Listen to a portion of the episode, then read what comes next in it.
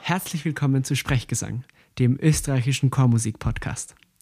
Mein Name ist Gerwin und auch wenn ich euch nicht hören und sehen kann, freue ich mich sehr, dass ihr heute bei einer neuen Folge von Practice dabei seid. Heute sitzt mir dankenswerterweise Judith Morwey gegenüber. Wer Judith noch nicht kennt, sie ist eine wunderbare Chorleiterin und unterrichtet Kinder- und Jugendchorleitung an der Universität für Musik und Darstellende Kunst Wien. Judiths Proben sind immer ganz besonders und ihre Methoden sind sehr bewundernswert. Deswegen wird sie uns heute über das Element von Spielen in der Chorprobe erzählen. Gamification ist ein ganz wichtiges Thema für mich, wenn ich mit Gruppen arbeite. Egal eigentlich ob Kindergruppen oder mit Erwachsenengruppen. Und was heißt Gamification genau? Dieser Begriff stammt aus England aus 2002. Ein britischer Game-Entwickler, Spielentwickler, hat dieses Wort erfunden. Und inhaltlich hat er gemeint, spieltypische Elemente in einem nicht spielerischen Zusammenhang zu nutzen, einzubinden.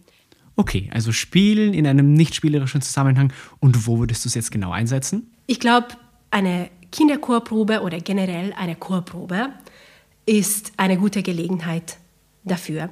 Wir wissen, dass wenn die Motivation steigt, dann ist die Leistung auch viel besser.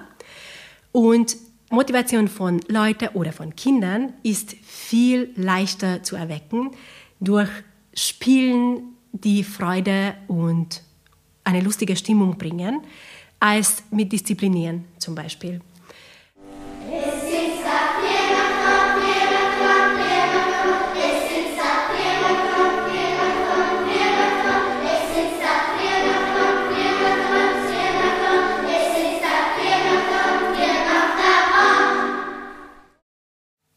Jetzt besonders mit Kindern. Ich nutze gerne, wenn ich Herausforderungen sehe, egal ob die musikalische oder disziplinäre Herausforderungen sind, nutze ich drei Arten von Gamification, von Spielen. Eine Version ist, wenn ich zum Beispiel eine herausfordernde musikalische Stelle habe, die wir einfach oft wiederholen müssen, weil es einfach noch die Übung und die Zeit braucht. Es wird aber ganz schnell fad und das tut nicht gut für die Motivation natürlich. Entweder entwickle ich eine Art von Bewegung dazu, beziehungsweise ich lasse eine Person oder ein Kind selber eine Bewegung dazu zu entwickeln, die die Gruppe nachmacht. Und das ist ein neuer Input. Ich habe auch die Leitung und die Verantwortung übergeben, was für dieses Verantwortung wecken in der Gruppe auch gut tut. Und es wird ganz oft ganz lustig, weil einfach die Ideen von den Teilnehmerinnen da gezeigt werden können.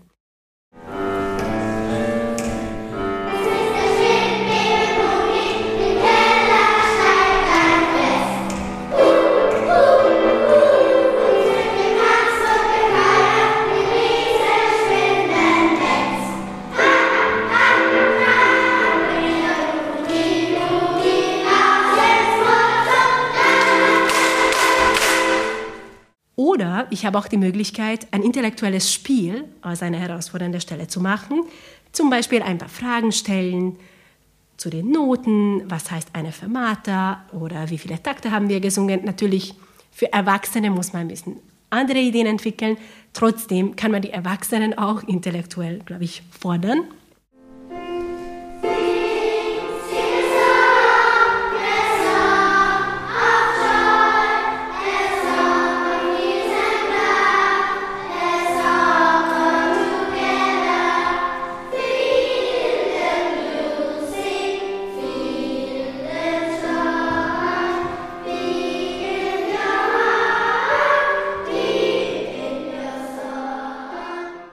Also die dritte Variante, wo ich mit Gefühlen spiele.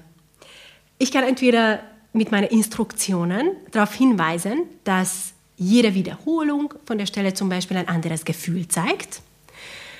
Oder ich kann die Stelle dafür nutzen, eine kleine Übung zu machen mit der Gruppe, wo sie wirklich selber was spüren müssen.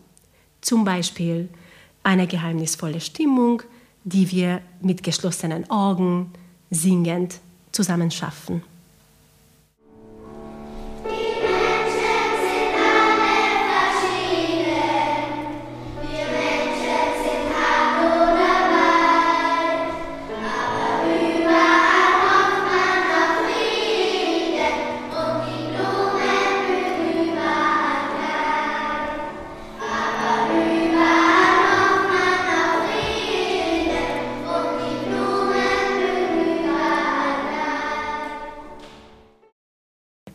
Ich glaube, es ist ganz wichtig, bewusst zu machen, dass Gamification, das heißt, die Herausforderungen mit Spielen zu überwinden, nicht nur für die musikalischen Fragen super sind, sondern auch für die disziplinären Fragen. Wenn ich gleich am Anfang meiner Chorprobe oder meines Chorsemesters ausmache, was die quasi Spielregeln sind, zum Beispiel, wenn zwei Kinder immer quatschen, müssen sie einfach Plätze wechseln.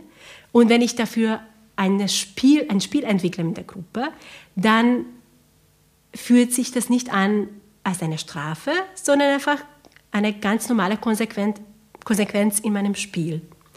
Und das ist, glaube ich, ganz wichtig, damit wir die viele Zeit, die man sonst als Lehrperson äh, mit Disziplinieren verschwendet, vermeiden können und einfach unser Flow in der Chorprobe behalten können. Mit ein paar Tricks, mit ein paar Gamification-Tricks kann man das super hinbekommen. Mm, was für wunderschöne Worte. Danke dir, dass du deine Tricks mit uns teilst. Ähm, und mir bleibt nicht mehr zu sagen als vielen lieben Dank fürs Dasein. Und vielen lieben Dank auch euch beim Zuhören und fürs Zuhören. Ähm, und ich wünsche ganz viel Spaß beim selber ausprobieren ähm, und ganz viel Freude im gemeinsamen Musizieren. Bis zum nächsten Mal. Baba.